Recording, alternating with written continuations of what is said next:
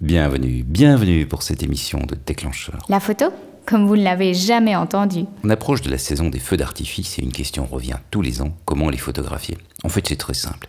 Il suffit d'une vue dégagée, d'un trépied et d'un appareil photo bien entendu. Si possible, repérer les lieux. Chercher une vue bien dégagée vers le feu d'artifice. Ça signifie souvent qu'il faut arriver tôt pour être là avant la foule ou avoir des amis dont la fenêtre est bien orientée. Ensuite, il vous faut un trépied. L'explosion d'une fusée, ça dure plusieurs secondes. Donc la photo, ah ben, il faut la prendre sur plusieurs secondes. C'est impossible à main levée. Si vous êtes dans la foule, un grand trépied est plus pratique parce qu'il vous permettra d'être au-dessus des têtes. Bah, à défaut, prenez un trépied de table et posez-le soit sur du mobilier urbain, soit sur un mur.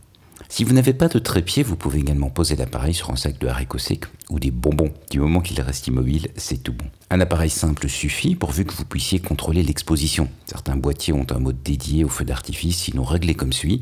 Sensibilité minimale, c'est-à-dire 50 ou 100 ISO selon votre boîtier, une ouverture assez fermée, 8 ou 16, un temps d'exposition long, 2 secondes, 4 secondes, voire plus.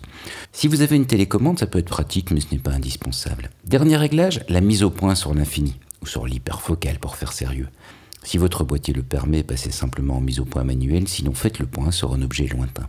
Il suffit de déclencher quelques instants avant l'explosion, c'est plus joli si vous attendez que plusieurs fusées soient dans l'air. Dernier conseil, vérifiez les photos sur l'écran arrière et ajustez éventuellement le cadrage ou le temps d'exposition. Il est utile de vérifier ces paramètres de temps en temps parce qu'ils peuvent évoluer pendant le spectacle.